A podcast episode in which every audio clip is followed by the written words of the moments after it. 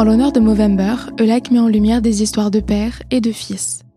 Durant ce mois, nous offrons une tribune aux hommes qui se confient à notre micro sur leurs relations père-fils et la manière dont elles ont influencé leur développement personnel. Des récits évoquant vulnérabilité, santé mentale, amour et lâcher prise. Découvrez leurs histoires. Bonjour à toutes et à tous, bienvenue dans ce nouvel épisode du podcast Alike. Je suis accompagnée aujourd'hui par ma fille Anne-Lie et nous avons le plaisir de recevoir Baptiste. Bonjour, bonjour, merci de, merci de m'avoir invité aujourd'hui. Je suis très content d'être là. Voix masculine dans ce podcast. Exactement, tu es notre premier invité masculin.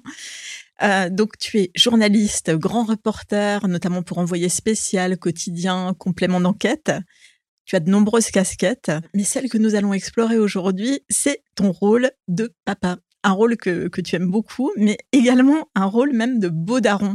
oui, beau-père, exactement, bon, on en parlera. Exactement. Tu es également le fondateur de Cool Mag, le premier magazine digital pour les hommes et les pères, que tu as fondé avec l'envie de donner la parole au papa et de briser les tabous autour de la paternité, mais plus largement de parler aussi des sujets masculins. Exactement. Baptiste, bienvenue. Nous sommes ravis que tu ouvres le bal de notre édition Movember. Pour commencer, nous allons tomber dans notre première rubrique phare qui s'appelle le miroir et qui parle de la transmission. Baptiste, aujourd'hui tu es papa, mais avant tout tu étais un fils. Je te propose qu'on retrace ensemble chronologiquement ta vie et ta relation père-fils. Quel est ton premier souvenir avec ton papa? Je crois que le premier souvenir que j'ai avec mon père, c'est mon père m'emmenant à l'hôpital. Ça peut paraître un peu bizarre, mais parce que j'étais tombé en vélo dans la résidence. On habitait dans les Yvelines. J'étais tombé en vélo et et, je me souviens de ce moment, mon père et moi, je suis pas vieux, je devais peut-être avoir 6 ans, 7 ans maximum. Et voilà, je m'étais fait un gros bobo au coude. Et je me souviens, c'est spontanément, parce qu'on n'a pas parlé de ces questions avant de se, se retrouver. Donc euh, comme ça, à, à froid, c'est la première image que je vais avoir de lui, moi petit, lui grand, euh, à l'hosto, en train de me tenir la main en me disant tout va bien. Et puis voilà, j'ai une grosse cicatrice au coude. Donc plutôt un papa protecteur euh, à ce moment-là. C'est marrant, à ce moment-là, euh, oui. Ce rapport père-enfant, comment est-ce que tu l'as vécu? Comment est-ce qu'il a évolué?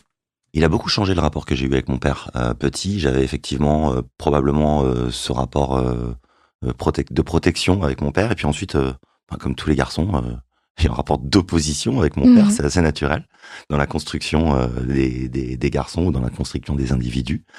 Et puis, bon, mon père est, est décédé il y a 13 ans aujourd'hui. Donc, euh, c'est déjà des souvenirs lointains pour moi, mon mmh. père. Euh, en revanche, euh, ça a été compliqué. Mmh. Ça a terminé dans. C'était très dur à la fin. on s'engueulait beaucoup avec mon père. Il y avait une vraie opposition. C'était un vrai rapport de force compliqué de mmh. père-fils. Oui. Est-ce qu'il y avait une raison particulière à cette relation compliquée? Son caractère et le mien, sans doute, un peu les deux. La génétique, disons. Est-ce que tu as hérité de, de son caractère? Je sais pas, j'espère pas honnêtement. Alors attention, hein, euh, mon père qui nous écoute peut-être. Euh, mais euh, non, je veux pas dire que je me suis construit contre, mais en tout cas, mm. j'ai tout fait pour imaginer que j'avais pas hérité de son mauvais caractère. et j'ai forcément hérité d'une partie de ce caractère et du bon caractère qu'il avait aussi. Mais oui, oui, non, il est... on était deux personnalités très fortes. Peut-être pour commencer par le positif, qu'est-ce que tu gardes de cette relation père-fils? Mon père m'a surtout donné euh, la capacité d'être euh, dans tous les univers assez à l'aise. Euh, c'est ça qui m'a, c'est une qualité pardon qui m'a beaucoup servi dans mon métier de journaliste, mhm. c'est-à-dire être euh, capable d'être avec un, un chef d'entreprise du CAC 40 et le lendemain euh, d'être avec en train de couvrir les gilets jaunes, d'être euh, dans un milieu agricole, d'être dans un milieu ouvrier ou d'être dans un milieu euh, intellectuel et bourgeois. Voilà, il m'a donné cette espèce de capacité euh, à, à, me fondre un peu dans tous les, ou en mmh. tout cas d'avoir le sentiment d'être capable de me fondre dans tous les milieux. Et ça, c'est vraiment, vraiment, vraiment cool. Merci, papa. c'est une force, c'est vrai. Est-ce que c'est quelque chose aussi que tu as envie de, de transmettre euh, à tes filles aujourd'hui ou, ou tu es sensible à ça Complètement, complètement. Mm. C'est hyper important, je pense, euh, d'être euh, un petit peu caméléon comme ça dans la vie et, et d'être capable. Parce que ça raconte deux choses. Ça raconte la, premièrement, la possibilité qu'on a de se sentir bien dans des milieux différents, des milieux mm. socio-professionnels différents. Et ça raconte aussi, en creux, une forme de d'intérêt et de curiosité qu'on peut avoir pour l'autre. On peut pas. Euh, moi, j'étais, je suis journaliste et quand j'ai été faire des sujets dans des milieux euh, ouvriers euh, avec des usines qui ferment, c'est pas ma vie, moi. Moi, j'ai pas mm. connu ça. Mon père, il travaillait pas à l'usine. Donc, donc si je veux être capable de travailler et de faire un reportage sur des ouvriers qui vont avoir leur usine de pneus, c'est du vécu ce que je vous raconte qui va fermer. À minima, il faut que je sois capable de comprendre leur vie. À minima, il faut que je sois capable de me projeter, de d'être en empathie et donc d'être curieux. Donc oui, c'est quelque chose que je veux donner à mes filles. Et donc tu parles d'empathie, mais est-ce que justement dans ce lien que tu as aujourd'hui comme papa avec, euh, avec tes filles, tu arrives à te projeter un petit peu dans, dans ce qu'elles pourraient, euh, elles, sont en mesure d'attendre de leur papa ou? Ouais, moi j'avance un peu à tâtons dans ma paternité, dans ma parentalité. Euh, je sais pas ce qu'elles. C'est marrant, je me suis jamais posé cette mmh. question qu'est-ce qu'elles peuvent attendre, qu'est-ce qu'elles peuvent imaginer de la relation, de ce que, qu'est-ce que je représente pour elles. Euh, je sais pas, en réalité. Et moi, je me, je me fous pas la pression non plus en me disant, tiens, il faut que je sois euh, le papa euh, super protecteur, super cool, mmh. trop cool, pas assez cool, très. Ouais, j'y vais un peu, un peu en freestyle. Et pour l'instant, je crois que ça va. Pas mal. C'est bien. J'espère. Je vais leur demander à mes filles. Et en tant que, jeune homme, est-ce que tu t'es déjà projeté dans l'idée d'être père ou c'est quelque chose qui t'est tombé dessus? Est-ce que tu t'es même imaginé un jour devenir papa? Alors c'est drôle parce que euh, ça a jamais été une question pour moi dans la mesure où c'était quasi une évidence. C'est-à-dire en fait, moi j'ai grandi dans un schéma familial dans lequel euh, tiens ben euh, tu te grandis, tu rencontres quelqu'un, tu fondes une famille. espèce de espèce d'autoroute quoi de, la vie mmh. qui, qui, est un modèle qui est qui est très bien mais qui est pas une évidence. Enfin, je veux dire, aujourd'hui, je pense que c'est moins euh, fondamental et évident d'avoir envie de créer une famille. Il y a, moi, j'ai 42 ans. Euh, bon, il y a 30 ans en arrière, 20 ans en arrière, on était peut-être, euh, voilà, peut-être plus classique comme modèle. Euh, je me suis jamais projeté, mais je savais que ça allait m'arriver, et puis moi, ça m'allait très bien. En revanche, je me suis projeté à partir du moment où j'ai commencé vraiment à, construire une vie, à, à, construire une famille. Je me suis projeté dans est-ce que je vais être père d'un garçon? Ou est-ce que je vais être père d'une fille? Et là, effectivement, j'ai commencé à me dire, wow, wow, wow, ok, ça va être quoi? Donc tu as aujourd'hui deux filles. J'ai deux filles, Jeanne qui a 11 ans et Madeleine qui a 6 ans. Et quelle est la différence fondamentale pour toi entre le fait de peut-être avoir euh, un fils et une fille? Tu pensais que tu serais moins apte parce que tu n'avais pas eu peut-être un rôle modèle sain en tant que papa d'élever un fils? Je pensais que euh, j'ai trouvé ça très, très, très, très cool d'avoir des filles. J'aurais été très heureux d'avoir des garçons, mais j'ai très mhm. content d'avoir des filles parce qu'en fait, c'était une page blanche pour moi. Il n'y avait pas de, tiens, euh, comme je vous l'ai dit tout à l'heure, hein, ça a été très compliqué avec mon père. Et du coup, j'avais pas, euh, j'allais pas me projeter. Avec un garçon, je serais, j'aurais forcément fait des projections mhm. euh, et des références entre ce que mon père avait été pour moi, l'autorité, et ce que j'allais devoir être ou devoir éviter d'être, en tout cas, parce que c'était plutôt un, essayer de pas refaire. Donc en ayant deux filles, page blanche, génial. C'est génial, c'est presque un cadeau de la vie au final. Ouais, ouais, ouais, c'est un cadeau de la vie et puis pas de référentiel, donc pas de voilà, c'est vraiment genre euh, balle neuve les gars, nouveau nouveau game, euh, tu connais rien, euh, t'es papa pour la première fois, c'est une fille et c'est génial. Et d'ailleurs, par rapport à ça, moi j'ai une question sur le moment où tu t'es senti papa. Est-ce que le moment où tu t'es senti papa, c'est le moment où tu as vu ta première fille euh, à la maternité ou est-ce que c'est quelque chose qui graduellement s'est construit Alors c'est les deux, mais les deux en général. Euh, c'est les deux parce que en réalité, euh, c'est arrivé très très progressivement, voire très tardivement pour moi. Le, le la parentalité, le sentiment de, enfin vraiment basculer dans le daron que je suis aujourd'hui, ça m'a pris du temps. En revanche, paradoxalement, je me souviens à la naissance de, de Jeanne, euh, il y a eu un petit incident à la naissance, mais je pense qu'il doit y en avoir euh, des, tous les jours, partout dans toutes les maternités de France. Juste un moment où cette petite pupuce qui sort et qui tout va bien et et puis on me la retire, il faut aller tac tac la monitorer, la mettre sous une lampe pour.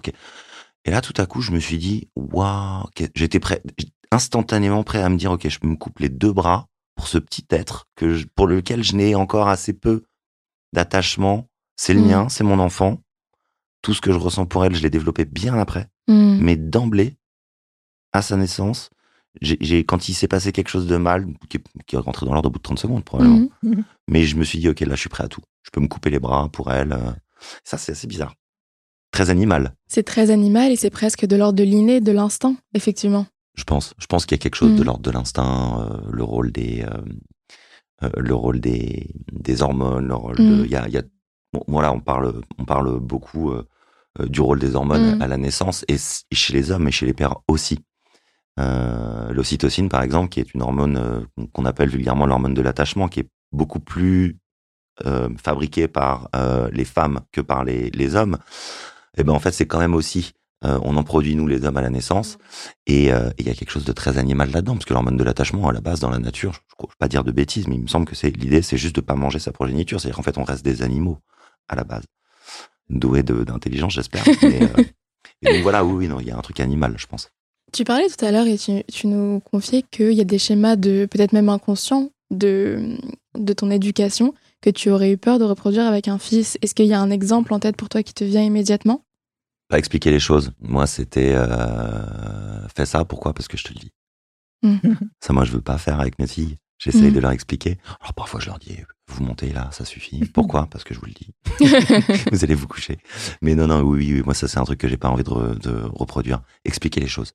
C'est pas parce que c'est une parole d'un adulte que c'est la vérité. Euh, c'est pas parce que euh, un enfant dit quelque chose que c'est un peu une connerie d'enfant qui manque de culture générale, etc. C'est un peu là-dedans que moi je grandissais. C'était les grandes personnes qui parlaient. Hmm. Et si on nous disait d'aller à gauche, on allait à gauche, à droite, on allait à droite. Ok. Et qu'est-ce que ça fait quand on est jeune homme et qu'on grandit comme ça sans explication?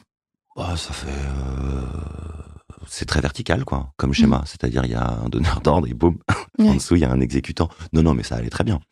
Euh, et puis, euh, mais oui, oui, je pense que c'est. Euh, ça laisse des trous, en fait. Mm. Ça laisse des trous à combler, des pourquoi. Mm. plein de petits pourquoi. Est-ce que ça a peut-être indirectement influencé ton choix de, de profession Puisqu'aujourd'hui, tu prends la parole, tu donnes la parole. Ouais, je me suis jamais posé cette question, mais peut-être, ouais. Peut-être, peut-être, peut-être. C'est drôle. Moi, je voulais être avocat à la base. Donc, j'ai fait du droit. Mais c'est un peu la même chose. Ouais, c'est autour des prises de parole et euh, expliquer, euh, expliquer les choses peut-être. C'est ça. Ah, c'est marrant. eh mais c'est cool. Je suis en train de une consultation chez le psy là. Que dalle, c'est génial. Tu, tu, parlais d'être sur le terrain, notamment dans des endroits dangereux, quand tu es reporter. Euh, et, et, je me demande s'il y a eu une prise de conscience quand tu as eu tes filles est-ce que cet environnement euh, à risque a, changé ta perception et euh, t'a peut-être donné envie de, de prendre moins de risques euh, Il y a un événement, moi, dans ma carrière qui, qui m'a fait prendre conscience, qui fait que je prenne du recul. C'est un reportage où je suis parti à l'étranger, au Venezuela, où je me suis arrêter. Bon, j'ai un peu disparu à radar pendant quelques jours. Euh, j'avais deux enfants à l'époque, j'avais Jeanne et Madeleine. Euh, ouais, je suis revenu, je me suis dit euh, la semaine suivante je devais aller au Yémen, qui est, je pense, l'endroit, l'un des endroits les plus dangereux au monde. Et eh ben j'ai fait ok, on n'y va pas, on n'y va pas. Et je crois que je me suis dit à ce moment-là, c'est bien que ça s'arrête peut-être. C'est arrivé, ouais, c'est arrivé. Oui, il y a un moment où je me suis dit tiens, en fait ma place elle est plus là-bas. C'est plus, c'est pas j'ai peur d'eux, c'est plus en fait ma place elle est plus là-bas. Ma place elle est à côté de mes filles. Et en fait, moi, la réalité, c'est que j'ai arrêté le grand reportage parce que je me suis séparé. On s'est séparé avec mon, ex-femme. Et qu'à euh, partir du moment où j'avais la possibilité à deux de, d'avoir des places de travail, de liberté, de temps avec mes enfants, etc., assez simplement aménageable parce qu'on était en couple. Dès lors qu'on n'est plus en couple, euh, que j'ai mes filles une semaine sur deux, c'était plus possible de partir à l'étranger euh, euh tout le temps, couvrir l'actu, etc. Donc, j'ai arrêté. Je pense que il y a des papas qui auraient trouvé ça possible. La différence, c'est que toi, tu as, une profonde, as un profond amour pour tes filles, je pense, et que ce rôle de père te comble aussi, j'imagine. Oui, oui, non, mais en fait, très, concrètement, ça aurait été possible. J'aurais pu continuer, moi. Et simplement, je sais ce qui se serait passé. Avec des enfants une semaine sur deux, moi, j'ai pas de, de main, de, de j'ai pas la main mise sur l'actualité. Euh, ce qui s'est passé euh, en Ukraine, c'est le 24 février. C'est comme ça. Ce qui s'est passé euh, euh, en Israël et en Palestine, il y a une date de début. Et, et à partir du moment où on est grand reporter, où on est reporter, on part couvrir l'actualité. Donc si ça tombe une semaine où j'ai mes enfants, ça tombe une semaine où j'ai mes enfants. Et à un moment donné, j'aurais pu le faire, mais je mmh. sais très bien comment ça serait, ça aurait, ça aurait fini, ça aurait terminé que j'aurais pas, j'aurais pas été là 50% du temps. Mmh. Et du coup, finalement, ta, ta, plus grande fille a 11 ans, si je ne me trompe pas. Mmh avec ce recul, est-ce que tu penses être le père que tu t'es dit que tu serais? Est-ce que l'image que tu avais euh, de toi en tant que papa, lorsque tu ne l'étais pas encore, correspond à la réalité? Je, crois que j'avais pas de, j'avais pas euh, imaginé ce que je serais mmh. moi. Je me voyais pas trop là-dedans. Euh, en fait, justement, je savais que ça allait arriver parce que c'était pas schéma de vie. Et, et paradoxalement, je me projetais pas dedans. Mm. Ça a mis du temps à venir. Donc en fait, non, j'ai pas mentalisé le tiens, je veux être comme ça, Mm. le papa et tout. On dit toujours, ouais, je serai le papa trop cool. euh, ouais, on fumera des clopes ensemble. ça, c'est quand j'avais 15 ans. Euh, Enfin, elle a que 11 ans en même temps. Ouais. non, mais quand moi j'avais 15 ans, je me dis, ouais, moi, le jour où je serai père, je serai le père le ça. plus cool de la planète. Je pense qu'on s'est tous dit ça, Mm. mère ou père. On s'est tous Mm. dit, tiens, je serai cette mère géniale ou je serai ce père génial. Mm. Mais au-delà de ça, non, j'avais pas de, pas de plan de carrière là-dessus. Pas de plan de, de strat, de Ce papa. qui est pas plus mal. Du coup, tu t'enfermes pas dans des cases. Et comme ça, je peux pas complètement me planter puisque je me suis pas fixé d'objectif. Complètement. Ça. Complètement. Mais en revanche, est-ce qu'il y a quelque chose que tu aurais aimé savoir avant de devenir papa et peut-être quelque chose que tu as même partagé à travers Cool Mag? Beaucoup de choses. Beaucoup de choses. J'aurais aimé qu'on me dise euh, attention, euh, c'est dur, mon gars. Mm. attention, c'est dur. Et attention, euh, avoir des enfants, c'est formidable, mais c'est aussi très compliqué dans un couple. Donc il y a ça, ça, j'aurais voulu qu'on me le dise peut-être un peu plus en amont. T'as pas l'impression qu'on te, qu'on t'avait sensibilisé à ces sujets? J'ai peut-être Mhm. pas entendu. En fait, oui, moi j'aurais voulu que, que ma mère me dise, euh, tu sais, c'est long, euh, mon chéri, euh, des enfants, tout ça, c'est génial. Mais il y a ton couple, il y a tes enfants, il y a voilà. Mhm. T'as un équilibre qui va être bouleversé par l'arrivée des enfants. Mhm. Tu vas abandonner une partie de ta liberté et tu vas récupérer d'é- d'énormes, d'immenses bonheurs. Bon, ça, on, on- on le dit souvent. Ah, ça va être génial, tu as kiffé, etc. On, on, on, on est peut-être un peu léger sur euh, sur tous les side business, les side effects. c'est comme les femmes. Ouais. Euh, la grossesse, c'est génial. Ben non, c'est pas que du plaisir. Hein, les femmes, la grossesse, on le sait. Hein. Ah, c'est superbe, t'es magnifique. Ouais, non, j'ai la flemme. J'ai pas fumé une clope depuis trois, depuis six mois.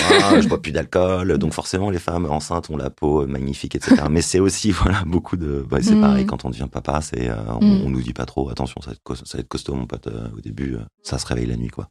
Ça serait la nuit. C'est vrai. C'est très mignon, mois. mais ça se réveille la nuit.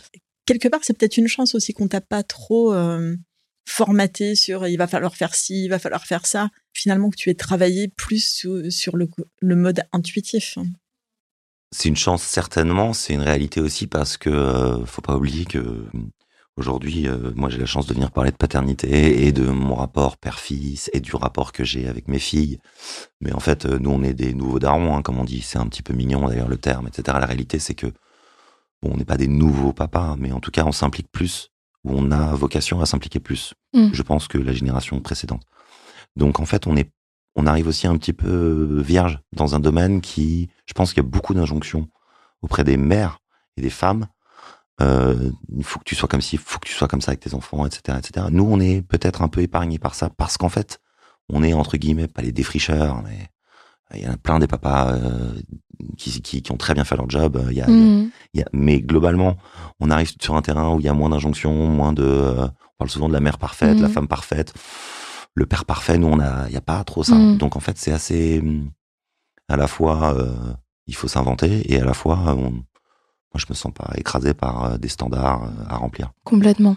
Moi, ce que j'entends aussi beaucoup dans ton discours, c'est le fait qu'on est quand même une génération, enfin une génération, on est quand même dans une période qui brise des tabous, qui a vocation en tout cas de briser des tabous, de mettre en lumière certains clichés, de les déconstruire également.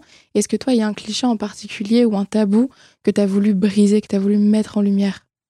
Ben, c'est génial parce qu'on on, on- on fait cette interview aussi parce qu'il y a, il y a Movember. On parle Mhm. de la santé mentale. Oui, moi, il y a un gros tabou qui est en train de sauter que je trouve euh, extrêmement, euh, je trouve ça génial. Mm. C'est justement la fragilité. Moi, je trouve ça super de pas avoir à, à être le mec solide que mon père euh, était ou, ou donnait l'impression d'être. Donc, le tabou de la fragilité, qui est globalement quelque chose qui est transverse dans toutes les problématiques liées à la masculinité. Complètement. toujours ce question, enfin souvent il y a la question de la fragilité, de l'acceptabilité de la fragilité. En fait, c'est génial de pas savoir, c'est génial Mm. de, de de pleurer, c'est génial de et tout ça en fait euh, c'est un tabou à faire sauter en fait. Nous ça va les gars en fait. Vous savez pas faire, vous savez pas faire. Vous êtes pas bon, vous êtes triste, c'est pas grave. Moi j'avais c'est pour ça d'ailleurs que j'avais monté euh, ce média. Euh, jouer au foot avec mes copains le mercredi, c'était notre notre petit euh, notre petit break euh, du, de, de la semaine. Et après le foot, on buvait une bière entre copains et on papotait. C'est mes potes d'enfance, je les connais. Je sais très bien que, tiens, toi, euh, en ce moment, t'es dans le rouge euh, avec ta femme, c'est dur, vous venez d'avoir le troisième, ça dort pas beaucoup. La vie intime, on va dire qu'elle est quasi inexistante. Euh, et on papote. Je les connais, ces infos-là. Mais je lui Mm. pose la question, comment ça va avec, ta, avec ta femme? Ouais, ouais, ça va. Et les enfants Ouais, ouais, ça va. Et le boulot? Ah, bah attends, je t'ai pas dit, hein, hein, hein, mon boss. Et en fait, tout ça, c'est, Mm. je vais pas te dire, je vais pas dire à mon pote, j'en peux plus. C'est l'enfer avec mes gamins, là, ils dorment pas, le dernier machin, avec ma femme, il se passe plus rien, etc. Parce qu'en fait, on a du mal à le dire, nous, les mecs. On a du mal à dire, en fait, waouh, waouh, c'est, je suis faible, j'y arrive pas. Enfin, Mm. je suis faible. J'ai un point de faiblesse. Parce que ça nous bouscule dans l'idée de cette construction un peu euh, archaïque dans laquelle on est encore un peu. Un mec, il est solide. Donc, le tabou qui est en train de voler en éclats et qui est pour moi vraiment euh, génial, c'est celui de l'acceptabilité de la fragilité. Et elle est pas bien, ça veut dire euh, dire en fait, euh, elle est pas bien. Enfin, accepter qu'on n'y arrive pas toujours, quoi. Et du coup, pour toi, être un homme, c'est aussi accepter cette part de vulnérabilité? Ah ouais, ouais, ouais, clairement, oui, bien sûr. Moi, je suis un papa qui pleure. Moi, je faisais, je disais ça en blaguant, et moi, je mettais des gilets par balles. J'allais faire le, le grand reporter là sur des, des terrains un peu compliqués, et je revenais, je, jouais, je brossais des, des, des, des petits poneys le week-end avec mes filles. moi, je suis un daron qui pleure, euh, et je trouve ça très chouette, euh, l'acceptabilité de croissante, grandissante Mhm. de la fragilité.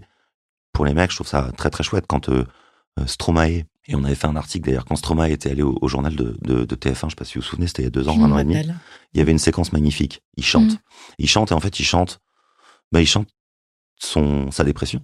Et il raconte qu'il a voulu euh, en terminer, en finir, qu'il a eu des idées noires. Moi, quand je vois cette interview-là, je me dis, cool, merci gars, merci, merci. Quand euh, pendant la Coupe du Monde de football, euh, la première interview, euh, après le premier match, c'est celle qu'on a malheureusement perdue en finale contre l'Argentine, bah, la première interview du premier match, c'est Olivier Giroud. Et Olivier Giroud, il est, il est avec ses enfants. Il est, et il y a une séquence très intime, très, et ça, c'est sur TF1. Mm. Et ça, c'est sur euh, France Télévisions. Ça, moi, je me dis, c'est top. C'est cool. C'est cool, ça change. C'est, on n'est plus, on n'est plus sur euh, des, des, que des mecs testostéronisés, là, Mm. je sais pas comment on dit, et, et solides. Et non, non. En fait, euh, on le voit, on voit un champion euh, du monde de foot euh, en, mode papa poule après un match et, Ouais. et, et un chanteur iconique qui dit, bah, les gars, ça va pas top. Qui chante la dépression. Tu l'as dit tout à l'heure, tu as dit j'étais papa de deux filles. Aujourd'hui, avec ton rôle de beau papa, tu es maintenant le, le beau-père de deux autres petites filles. Est-ce que c'est un rôle que tu as appréhendé? Est-ce que c'est un rôle qui t'a réjoui? Comment est-ce qu'on aborde la famille recomposée? Alors, euh, en réalité, pas techniquement, pas encore, encore, encore vraiment. Mais oui, c'est vrai. Je suis techniquement très père de deux filles, complètement, full time. Euh, et à côté, effectivement, je, je suis en train de refaire ma vie. J'ai rencontré une femme euh, géniale qui a deux petites filles. Et donc, peut-être que se posera la question, c'est tout ce que je nous souhaite, de famille recomposée. Mhm. Et alors là, bah, nouveau, nouvelle page blanche. Mhm. Alors c'est génial, encore des filles, trop bien. Euh, mais mais oui oui non ça c'est une question. Je me suis pas projeté dedans, je sais pas à quoi ressemblera, je sais mais c'est oui c'est pas simple. Mhm. Et la question du beau-père ou de la belle-mère, vous l'avez traité. Euh, c'est une vraie question. C'est vrai, on l'a traité avec Anaïs et c'est même une question qu'on traite au quotidien puisque mes propres parents sont séparés. Et moi, en tant qu'enfant, je me rappellerai toujours de la première fois que j'ai rencontré le premier conjoint de ma maman et la première conjointe de mon papa. Donc deux expériences très différentes. Mais c'est vrai que c'est une question qui m'intéresse particulièrement parce que c'est quand même un chamboulement dans l'écosystème familial. Et à chaque fois, je me pose la question de est-ce que c'est un comment est-ce qu'on peut faire pour introduire ces nouveaux personnages dans la vie d'enfants sans que ça bouscule complètement leur propre, euh, leur propre vie finalement. Bah exactement. Euh, comment est-ce que euh, je vais euh, peut-être demain ouvrir grand mes bras à deux petites filles qui sont pas les miennes, tout en disant bien à mes filles que je reste leur père, qu'elles vont rien perdre, que je vais personne va leur voler leur papa et moi de l'autre côté pareil, faire en sorte que que ma compagne, euh, que les enfants, que les filles de ma compagne se disent pas waouh on est en train de nous piquer maman. Comment est-ce que euh, il faut quand il faudra dire non, quand il faudra euh, c'est tout plein de questions que je me pose. Et là, pour le coup, c'est tout neuf, tout neuf, tout neuf, donc je n'ai aucune idée de à quoi ça va ressembler. Mais c'est une vraie question que je me pose. Comment je vais trouver ma place là-dedans? Écoute, je peux te mettre en, rela- en- en relation avec mon père et il te dira, il pourra te donner deux, trois conseils si tu le souhaites. On parlait euh, aussi de ta maman très brièvement dans notre première, euh, dans notre première rubrique. Quel rôle ta, ta maman a joué pour toi? Est-ce qu'elle avait un rôle qui valorisait peut-être tes émotions, qui valorisait peut-être plus aussi tes opinions en tant qu'enfant par rapport à ton papa? Ou est-ce qu'elle suivait plus la directive, entre guillemets, de ton père? Non, ma mère était très, et elle est toujours très, très, très, très, très proche de moi. Mhm. Euh, on est même un peu pareil, voire peut-être un peu trop pareil. Mhm. Euh, donc, euh, non, non, ma mère a toujours été extrêmement prévenante, extrêmement euh, sensible au fait que son fils avait quand même une personnalité assez forte. Moi, je suis clairement ce qu'on appelle, à l'époque, ce qu'on appelait un, hyperactif. Et, je pense que ma mère, elle s'est très vite euh, rendu compte qu'il allait falloir bosser un peu plus avec le petit dernier qu'avec les autres, parce que effectivement, sans ça, voilà, personnalité complexe, l'école c'était pas mon truc. Donc, elle a été très prévenante et, et justement pas du tout euh, verticale, pas du tout verticale, disant il faut que tu rentres dans le moule. Euh, oui, il y avait, euh, moi j'ai toujours été scolarisé à l'école classique, Euh, mais en tout cas, j'ai senti que on avait pris conscience que j'allais être compliqué. Et du coup, on m'a accordé du temps, et ma mère m'a accordé du temps, ma mère m'a accordé du temps, des moyens, faire en sorte de de- d'avoir des cours de, de rattrapage scolaire parce que j'étais à Mhm. la ramasse. C'est des petites choses comme ça. Mais si, si, ma mère, a pris, genre, je pense beaucoup plus accepté beaucoup plus ma personnalité que mon père. Est-ce que t'étais vraiment un enfant compliqué ou est-ce qu'on t'a juste fait sentir que t'étais compliqué oui, Vraiment? Oui, oui, oui. L'enfer. Je ne souhaite à aucun parent d'avoir un enfant comme moi. D'accord. Non, je le dis en plaisantant, mais oui, conneries pas possibles. Non, non, je pense que j'ai été un enfant difficile. On sent beaucoup d'admiration quand tu parles aussi de ta maman et de ce qu'elle t'a transmis. J'imagine que c'est quelque chose que tu vas aussi transmettre à tes, à tes filles, justement, aujourd'hui, cette, euh, Mm. cette bienveillance. Est-ce qu'il y a eu, en dehors de ton papa, un autre père qui a pu euh, te servir un petit peu de rôle modèle euh, dans ton entourage? C'est drôle. Euh, schéma familial un peu spécial, ça peut être un peu bizarre, mais euh, mon parrain, il se trouve que ma mère et, et mon parrain, aujourd'hui, ont refait leur vie ensemble. Et c'était les plus vieux amis du monde, et ils ont tous les deux perdu euh, leur conjoint à peu près à la même époque, et quelques années après, ils ont refait leur vie ensemble. Il se trouve que mon parrain est une personne euh, très importante dans ma vie aussi, euh, et, et, et ça va avec. Je bouffais avec lui la semaine dernière, je lui ai dit, je suis dur avec toi parce que je t'aime, et que du coup, en fait, ça a été toujours dur avec mon père, et mon parrain a toujours été là. Donc moi, quand j'avais 16 ans, que je m'engueulais avec mon père, mon parrain il me récupérait, on allait déjeuner ensemble.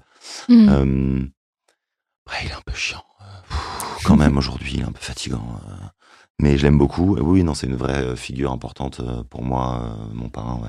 Et tu lui dis je t'aime. C'est quelque chose qu'on n'entend pas forcément facilement les hommes dire je t'aime à haute voix. Encore moins à Moi, d'autres moi, chez moi, oui, on fait, on dit. Euh, alors, est-ce que je lui dis, Jean, je t'aime? Non, mais, mais en revanche, je vais lui dire, euh, voilà, si je suis dur comme ça, c'est parce que je suis dur parce que je t'aime. Mhm. Hop, tu vois, tu te glisses le, Ouais. un petit peu. hein, tu vois, hop. Non, non, euh, euh, moi chez moi, on- mon père, Mm. euh, mon père, il disait pas des trucs comme ça. C'était, euh, c'était, ouh, waouh, waouh. Non, non. En revanche, moi, je suis, même c'est, c'est louche. Je le dis trop. Non, je le dis tous les jours, dix milliers de fois à mes filles. Oui, oui, non, parce que justement, on faisait pas ça chez moi. Tu as des frères et sœurs, c'est ça? Je suis le petit dernier, ouais. J'ai un grand frère et une grande sœur. Ok. Et est-ce qu'il y a une différence de perception dans vos relations père-enfant? Est-ce que ton père était plus tolérant avec d'autres ou plus dur avec, par exemple, ta sœur? Non, mon père était plus dur avec moi. Mais peut-être parce que, euh, mais parce que déjà je suis le petit dernier, que je suis probablement le plus compliqué de la famille euh, en termes de caractère. Euh, peut-être que j'étais aussi celui qui leur ressemblait le plus, même si j'ai pas très envie d'avoir cette étiquette sur le dos. Mais peut-être qu'il y avait un truc aussi comme ça. Moi, on m'a vachement souvent dit ça hein, dans ma famille. On m'a vachement dit ah bah t'es bien le fils de ton père. Je suis là mais non j'ai pas envie que vous me disiez ça en fait parce que j'ai pas envie d'être le fils de mon père. J'ai Mm. pas du tout envie parce que mon père je le perçois comme ci et comme ça. Donc oui oui non ça a été euh, oui, on a eu, on n'avait pas eu le même rapport, mon grand frère, ma grande sœur et moi, avec mon père. Déjà parce que mon grand frère est parti assez tôt, lui, à l'étranger, euh, pour ses études. Là où moi, je suis resté avec mes parents jusqu'à 21 ans. Donc, euh, mine de rien, c'est quand même X années. Et avant, il était en pension, donc X années où il n'était pas physiquement à la maison. Donc, euh, l'opposition père-fils, Mhm. ben, euh, peut-être moins au quotidien. Elle était moins quotidienne. Ma sœur, ben, c'est une fille. Et il y a toujours quand même, je crois, un peu ce rapport particulier entre les papas et, euh, et les filles, comme euh, les mères et les fils. Donc, euh, et puis elle, elle est, euh, ma sœur, elle est, euh, elle est beaucoup plus facile. C'est, ma sœur, c'est les félicitations et moi, c'est les avertissements. En schématisant, bulletin de classe, elle revenait avec les félicitations. Et moi, je, je, je, suis- je suis viré. Je suis viré trois jours. Euh, donc, euh, donc beaucoup plus, je pense, plus simple. Mais oui, Mm. non, mon père, on avait une vraie figure paternelle, pour pas dire patriarcale, à la maison, quasi omnisciente. Alors que pas du tout, il connaissait pas tout, mon père. Mais très, euh, Prenez de la place. ouais, Et qui aimait prendre cette place aussi, sûrement. qui avait ça comme un seul référence, je crois. Il savait, ben, il, oui. Mon père, c'est pas quelqu'un qui, qui nous, qui nous, ouais, c'était lui. Il prenait la place. Là où toi, tu ne reproduis pas le schéma paternel que tu as reçu, est-ce que tu penses que une des raisons qui a poussé ton père ou qui a fait en tout cas que ton papa avait cette éducation-là avec euh, ton frère, enfin avec vous, ton frère, ta sœur et toi, c'est parce qu'il lui-même l'avait reçu. Complètement, complètement. Moi, mon père a eu une éducation. Euh, tu vois, je disais, euh, nous on se faisait la bise, ok, mais mon père il disait pas je t'aime parce que lui on lui a pas dit, je pense. Donc il y a ouais une espèce de de, de, de, sac de pardon de petit sac de merde qu'on se trimballe comme ça, mais on peut aussi le poser sur le bord du chemin. La preuve, c'est que moi, euh, alors c'est fait. Ouais, mais je crois que si j'avais un garçon, ce serait la même chose. Moi, c'est je t'aime, les filles, je vous aime, je veux leur parler, je veux leur expliquer mm. pourquoi, je leur explique pourquoi je suis pas content, je leur explique pourquoi je pleure, pourquoi je suis mm. triste. Alors, attention, je suis pas le mec parfait, le père, le, le père parfait, mais en tout cas, j'ai posé mon héritage sur le bord de la route. En revanche, mon père, lui, je crois qu'il a pas pu faire autrement, il a pas su faire autrement. Il a eu une éducation très verticale, très stricte. Genre d'éducation dans lequel les parents prennent pas leurs enfants dans leurs bras, quasi. Un peu vieille France, pour pas dire totalement vieille France. Euh, et je pense qu'il a été un peu comme ça avec nous, un peu engoncé, mmh. un peu, mmh. un peu en fait. Euh, c'est marrant depuis tout à l'heure, je le charge le pauvre là, dans les oreilles qui sifflent, papa, si tu nous écoutes. Euh, en fait, je pense que il a été engoncé. Mmh il était pas, il a pas eu la possibilité que moi j'ai de d'investiguer la parentalité autrement. Euh, il sortait d'un schéma euh, pas simple, je pense, et du coup, euh, sa place de daron, c'était l'autorité, quoi. Quand tu fais que mm. de l'autre, enfin voilà, tu vois, si ton seul, la seule manière d'affirmer ton rôle de père ou de mère, c'est l'autorité, ben, il y a un truc qui a foiré, hein, j'ai l'impression. Et pour lier ce que tu disais par rapport à la vulnérabilité et ton rôle de papa, est-ce que tu te souviens d'une première fois où tu as montré ta vulnérabilité à tes filles? Ouais. Je sais pas si c'est la première fois, mais là j'ai un exemple très clair qui vient. Moi, je travaillais donc à la télé. Euh, j'avais une, une, chouette carrière, j'exposais, etc. Et puis, euh, puis ben en fait, euh, je dis on s'est séparés, mais je me suis fait séparer par ma femme. Mmh. Et, euh, et dans les mois qui ont suivi, ben, s'en est suivi une phase un peu, un peu de down est-ce que descendre comme ça, c'est pas du down, de down, de down? Je suis allé pas top. J'allais pas top. Et donc, je suis plus à la télé. Euh, j'ai plus mon job, euh, j'ai plus ma femme, euh, et j'ai même plus ma maison parce qu'en fait, on est en train de changer, de déménager, tout. Ça fait beaucoup. Et oui, mes filles, elles ont vu. Euh, papa, ça va pas top. Et je leur ai dit, euh, sans euh, sans leur faire peser un truc trop lourd sur les épaules, mais je leur ai dit en fait, ouais, ça va pas, ça va pas super, ça va pas super. Moi, c'est super dur pour moi en ce moment, etc. Mm. Et ça, je me souviens du jour où où j'ai commencé à accepter le truc de leur dire. J'en avais parlé parce que au moment où on s'est séparés, on a été voir des pédopsies, histoire de mettre sur bretelle, comme on dit, pour voir si tout va bien avec les enfants. Mmh. Un jour, je parle avec la pédopsie et je lui dis, ouais, je, ça peut m'arriver de pleurer. Et elle me dit, mais au contraire, essayez pas de cacher les choses, vos enfants vont les voir. Donc, ils vont se dire qu'il y a quelque chose de bizarre derrière. Donc, à la limite, soyez plutôt, euh, plutôt honnête. Et donc, ça, moi, je l'ai fait. Et aujourd'hui, je le fais. Et ouais, je pense qu'il est temps que je leur dise ça cartonne, tout va bien, papa va bien. Non, je vais bien. Comment elles ont réagi quand tu leur as dit écoute, papa ne va pas bien? Alors je leur ai dit, je leur ai dit avec peut-être des mots un peu différents de ça, mais j'ai dû leur dire euh, c'est un peu chaud là, c'est un peu chaud. Bien, très bien. Elles ont compris que je sais pas comment vous dire, euh, ils sont beaucoup plus euh, ils sont beaucoup moins fragiles, je pense. Ou en tout cas, ils sont beaucoup plus capables de s'adapter que ce qu'on peut imaginer. Moi, j'ai grandi avec un papa et une maman à la maison. Mes filles ne sont pas aujourd'hui euh, déstabilisées trop par notre divorce. Euh, mes filles ne sont pas déstabilisées par le fait d'avoir vu leur père euh, un jour à, la télé, le lendemain puis à la télé, un jour qui fait le beau gosse, le lendemain qui chiale à la maison. Mmh. Donc en fait, Ouais, elles vont bien. Elles vont bien. Hmm. Et du coup, est-ce que tu pourrais dire que ta séparation avec ta, avec ta femme, c'est un peu ton premier vrai chagrin d'amour? J'ai des copines, si elles écoutent, elles vont pas être contentes si je dis oui. Euh, j'en ai un premier vrai gros chagrin d'amour, Delphine, qui est toujours une super pote que j'adore. ah, mais c'est ma meilleure amie. Euh, quand on avait 18 ans, tu vois, mon hmm. premier, premier. En revanche, oui, euh, j'ai jamais autant désiré euh, sauver euh, ma relation que celle que j'ai eue euh, avec mon ex-femme. J'aurais peut-être trop tard, mais j'aurais donné beaucoup Mm. pour que ça s'arrête pas. Je te pose cette question parce que c'est quand même, comme tu disais, tu as eu beaucoup de changements en une année. Le fait de plus avoir de maison, plus de. Enfin, Oui, c'est un carrefour de vie, quoi. Exactement, mais je pense que ça reste quand même un tournant conséquent dans une vie. Et est-ce que à ce moment-là, tu aurais aimé pouvoir en parler avec ton papa, par exemple, en parler avec ta maman? Est-ce que tu l'as même fait? Avec ma mère, ouais, beaucoup, évidemment. Elle m'a récu- elle m'a récupéré à la maison un peu d'air, là. C'était cool. Merci, maman. Euh, en même temps, regarde, je leur aurais dit quoi à mes parents? Moi, ma mère, je lui ai dit, euh, maman, tu, un jour, je lui ai dit, euh, tu, tu ne sais pas ce que je vis, tu l'as jamais vécu. Euh, Il y a un moment où ton rôle de guide de parent, bah, il- tu peux donner des conseils, mais à un moment donné, tu peux pas. euh, T'identifier complètement à ce bah, que je vis Voilà, tu Ouais. peux pas. euh, ah, oui, ça va aller. Oui, oui, ça va aller. Mais qu'est-ce Mm. que tu connais de euh, élever des enfants seuls une semaine sur deux, maman? Rien. Et donc j'aurais eu mon père. J'aurais pas, je sais pas ce qu'on aurait pu se dire. En tout cas, il aurait pas pu m'apporter beaucoup de conseils, Mm. je pense. Après, dans ce genre de moment, quand t'as pas la capacité, n'importe quel parent qui n'a pas la capacité de se Mm. projeter, de, de, de, de, de calquer son vécu ou de dire tiens moi je l'ai vécu donc peut-être que tu vis ça. Mm. Dans ce cas-là, le rôle des parents, je pense que c'est euh, d'être là, d'être d'être dispo, d'être Mm. là. Juste, t'as besoin, je suis là. Et est-ce que autour d'un, d'une session foot avec tes copains, t'as pu en parler? Ou encore une fois, c'était. euh, Ah mais moi mes potes, euh, mes potes, euh, mes potes, euh, je les aime d'amour.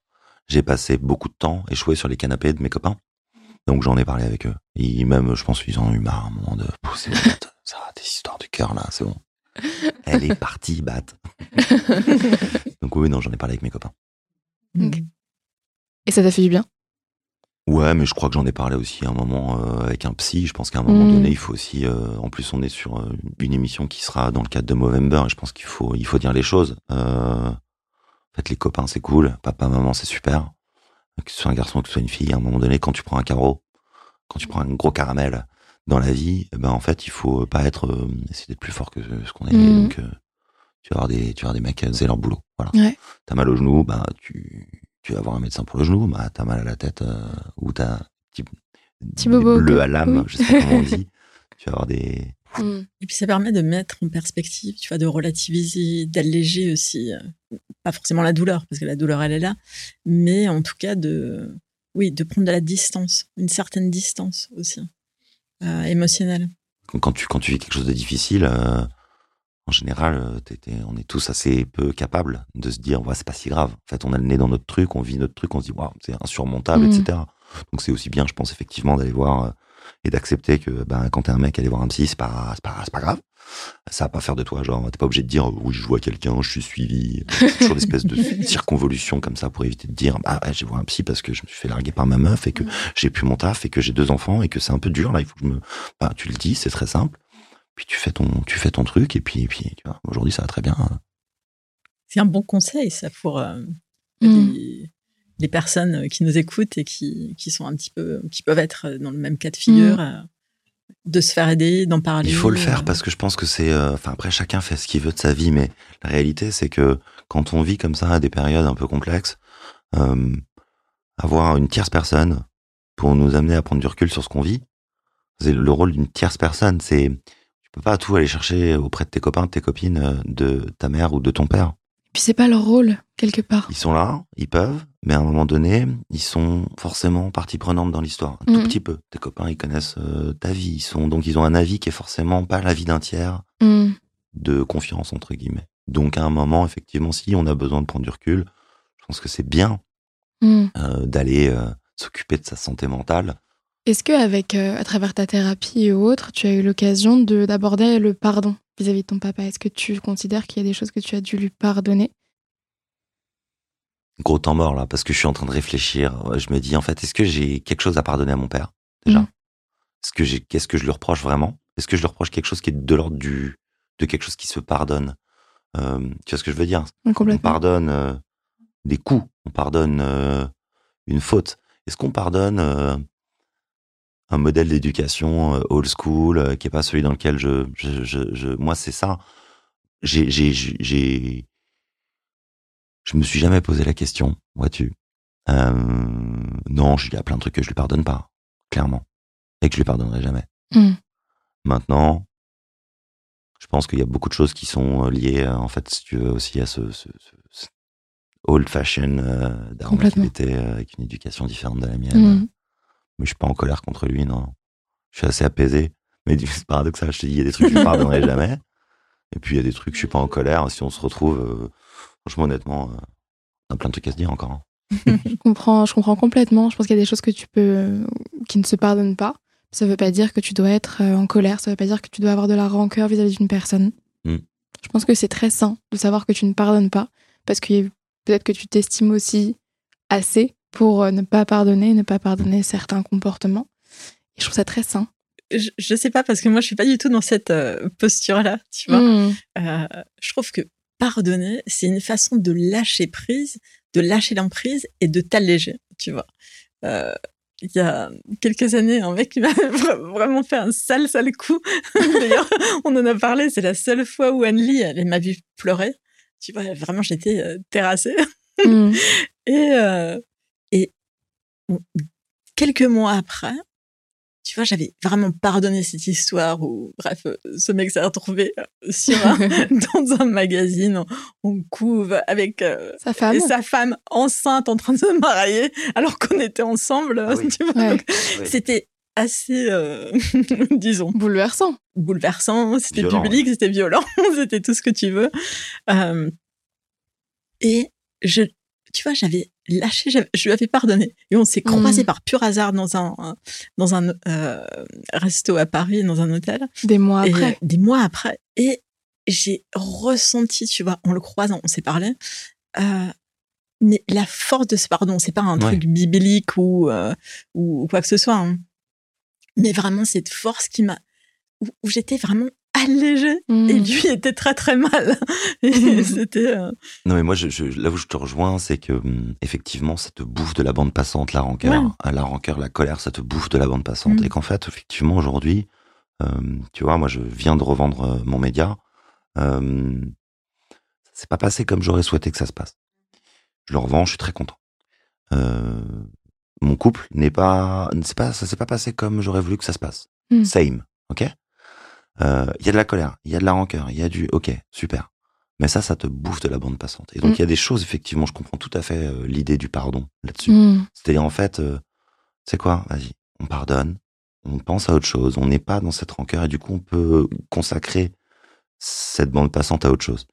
Après, concernant vraiment l'histoire de, de, de moi avec mon père, ça me, c'est pas, ça me bouffe pas de bande passante. Mon père, il est plus en vie. Euh, il m'accompagne dans ma paternité comme un modèle, mais aussi un contre-modèle. Donc, il est toujours un peu là, comme un père. Et c'est chouette. Et puis, il est grosse photo dans le salon, etc. Euh, mais ouais, j'ai pas, j'ai pas besoin de lui pardonner quoi que ce soit pour avancer. c'est bien. Si je le voyais tous les jours, peut-être qu'on aurait besoin de se pardonner des choses. Ouais. Mutuellement. Ouais. Parce que c'est la question qu'il faudrait lui poser à lui aussi. S'il était là, ça. je lui demanderais, Mm. et moi, papa, qu'il y a des choses que tu, pour lesquelles tu m'en veux?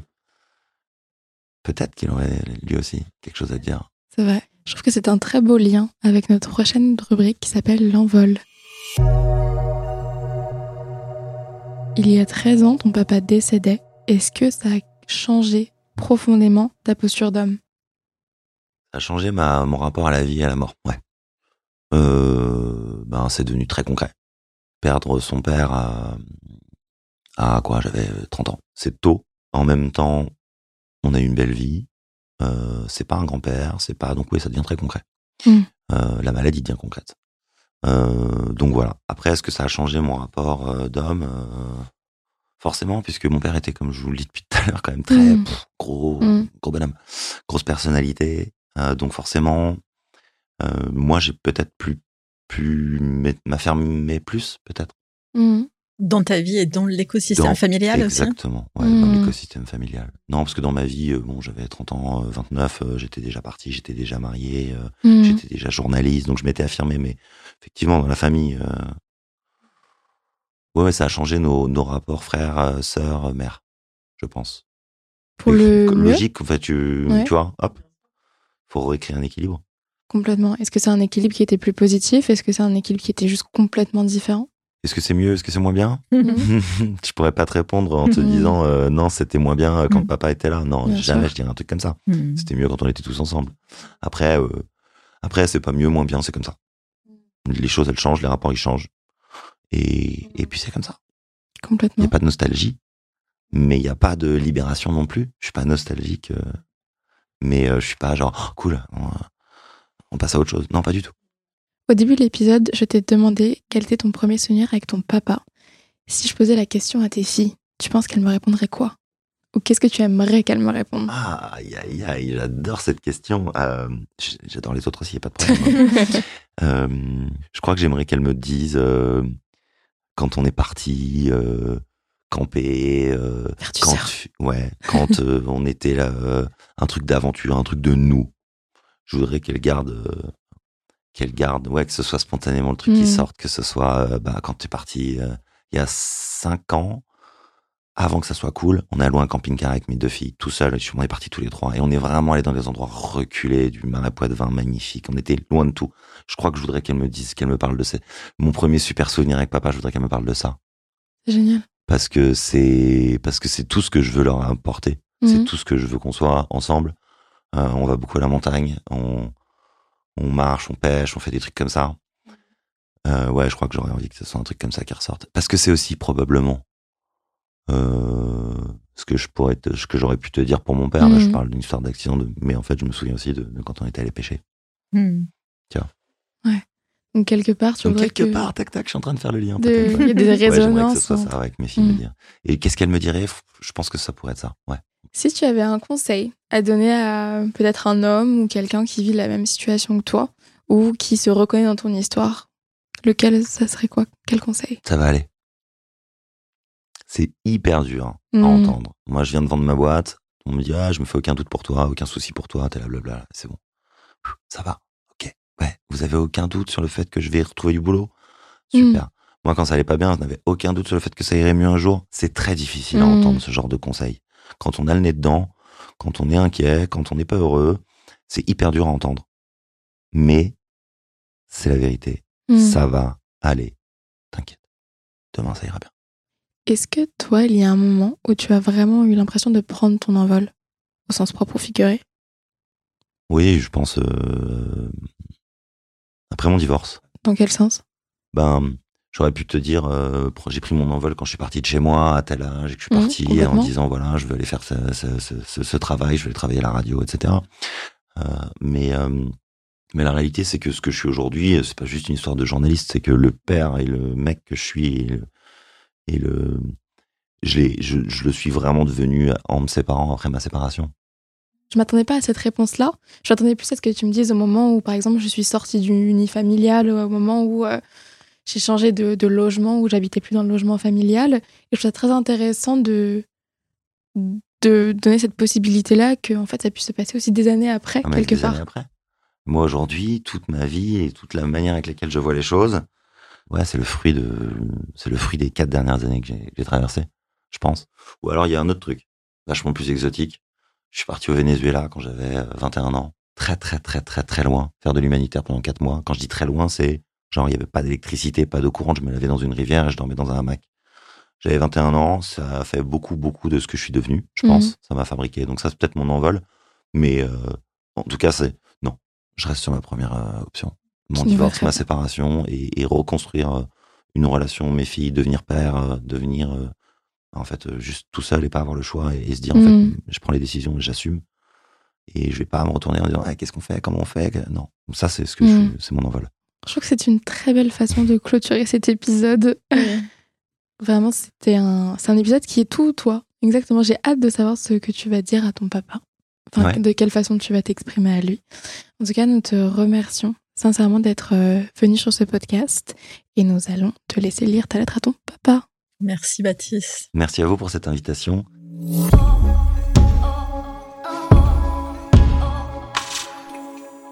Moi, j'ai évidemment pas écrit de lettre à mon papa parce que j'ai Mhm. commencé à le faire hier en me disant, mais attends, eh, papa, cher papa. Je me suis dit, c'est bizarre.